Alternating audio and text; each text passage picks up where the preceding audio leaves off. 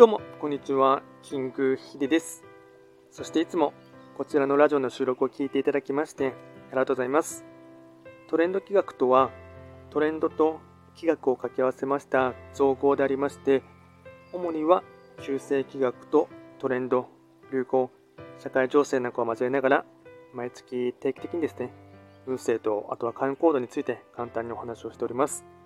で、今日話をしていきたいテーマといたしましては、まあ、と残り2日でですね、2022年もですね、まあ、終わりますので、まあ、今年やってみてよかったですね、あのま、振り返りみたいな感じでやってみてよかった、えっと、2つの習慣というものをですね、簡単にですね、ま、これは完全に個人的な主観のですね、レベルの話になってしまいますが、えっと、今年から始めてみてよかった2つの習慣をですね、ま、ちょっとシェアしていきたいかなと思います。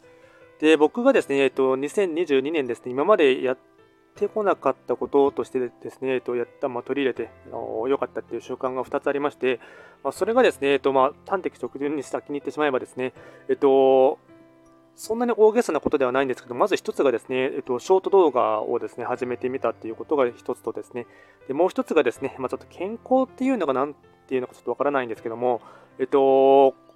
櫛でですね、髪の毛を溶かすっていう習慣をですね、あの初めて、初めてではないんですけども、取り入れて、もうほぼ毎日やっているということがですね、この2つがいい習慣だというところで、ね、シェアしていきたいかなと思います。でまずですね、ライトの話からしてですね、えっと、髪の毛の話をしたいかなと思います。えっと、僕はですね、今まで、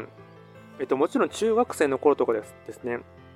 若干、えっと、見た目とかを気にするときとかに、髪の毛をセットするとか、する前とかに、えっと、櫛とかで髪を溶かすっていうことをやっていたんですけども、ただですね、そこからしばらく経ってからはですね、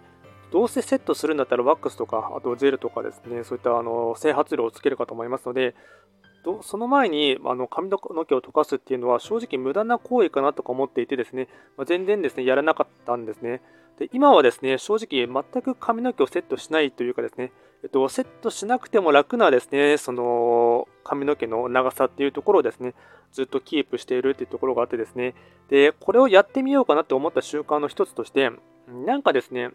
髪の毛の抜け毛が増えてきたなというところをですね、ちょっと思うところがあって、でそれでいろいろととですね、調べていくと、えっと、シャンプーする前とか、あとはですね、ちゃんと毎日、えっと、男性の方もですね、髪の毛を溶かす習慣を入れていただくとですね、まあ、髪の毛がサラサラになりになりやすかったり、あとはですね、フケとか、あと、ホコリなんかもですね、寝てる間にどうしてもついてしまうというところがあるらしいので、それをですね、ちゃんと溶かす髪の毛を口で溶かすことによって、えっと、汚れが落とせるっていうことを知ってですね、でちょっと試しに、まあ、別に口で溶かすぐらいだったらそんなに手間じゃないかなと思ってですね、とな多少なんか蜂蜜成分のなんとか普通のの串ではなくて、ちょっとですね、まあ、1000円以内で買えたものだったんですけども、ちょっと普通の串ではなくて、何かそういった髪の毛にですね、多少なりとも栄養がですね、ありそうな樹脂関係の、えっと、串をですね、買ってみたんですね。でそれで髪の毛を溶かしている習慣を、まあ、えっと、朝起きてからですね、やるようになってから、髪質がですね、劇的に変わったっていうわけではないんですけども、ただ、これがですね、結構ですね、セットするときにも楽になったっていうのもありますし、その、一回やっておくとですね、まとまり感がですね、あるっていうのもありますし、なんかそれによってですね、もう今は全く、もう特にワックスとかで整髪露をつけてセットすることはないんですけども、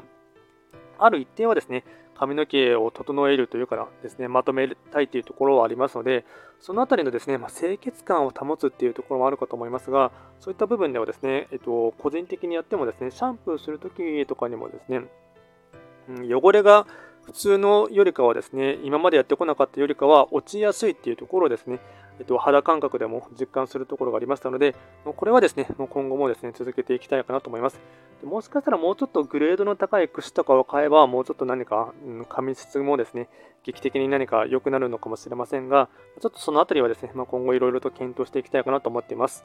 あともう一つの習慣はですね、ショート動画はですね、まあ、言ってしまえば TikTok とか、あと YouTube のショーツとですね、あとは Instagram のリールをですね、始めてみたっていうところがもうですね、大きな習慣かなと思います。で、これはですね、やっぱり最初はですね、えっと、うん、編集がですね、めんどくさそうだなっていうところがですね、すごく思うところがあってですね、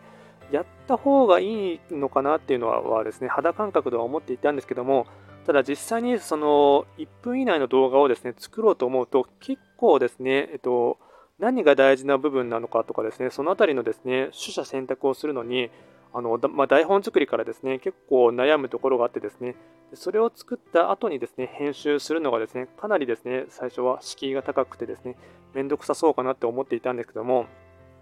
まあ、一旦やってしまってですね、である程度その、まあ、主には TikTok を一番最初に動画を作るんですけども、その TikTok とかのですね、えっとまあ、スピーディーな感じ、あとはできる限りジャンプカットして無駄をですね、間を、間を作らないという文化を作ってですね、で、できる限りはですね、えっとまあ、端的に、かつ分かりやすく、で、ちょっとキャッチーな感じのですね、台本作りとかっていうところも含めてですね、一旦やってですね、ある程度自分の中で型をですね、そう見出してしまえばですね、まあ、結構これはですね、まあ、いやまあ、うんあれこれ考えるよりもですね、慣れの問題かなっていうところもあってですね、今は全くですね、それに関しては、えっと、全く敷居というかですね、習慣みたいなもんで作ることもできましたし、まあ、これが爆発的にですね、バズる動画が作れたかっていうとですね、まあ、なんとも言えない部分はありますが、まあ、ちょっとですね、今後もですね、ショート動画に関しましては、2023年もですね、YouTube の方もですね、えっと、ショーツっていうもので、えっと、来年の2月からですね、広告もですね、入るようになりましたので、まそういった部分でどんどんと過激するというか加熱する部分かと思いますので、で早めにやっておいてですね、そのまあ、おそらく、うん、そこでですね何か派遣を取るってなるとですね、まあ、かなりですね難しい部分ではあるかと思いますが、まあ、遅かれ早かれですねまたどんどんと参入する傾向はですね来年以降はまた続くかなと思いますので、早めにこの文化にですね、慣れ親しんでおくっていうことも大事かと思いますし、そういったショート動画をですね、えっとま作作り続けるっていうですね、うんまあ、心構えというか、あとは機能的な部分でも少しずつやっていってですね、慣れていくっていうところはですね、まあ、大事かなと思いますので、この辺りはですね、まあ、来年以降もですね、続けて、まあ、やっていきたいかなと思っています。今回はですね、まあ、本当取り留めもない話ではありましたが、2022年ですね、主観的に、個人的に始めてみてですね、良かった2つの習慣ということで、単純にですね、髪の毛あのでクを溶かすことと、あとはショート動画を始めたっていう2つの習慣をですね、簡単にシェアをさせていただきました。今回も最後まで聴いていただきまして、ありがとうございました。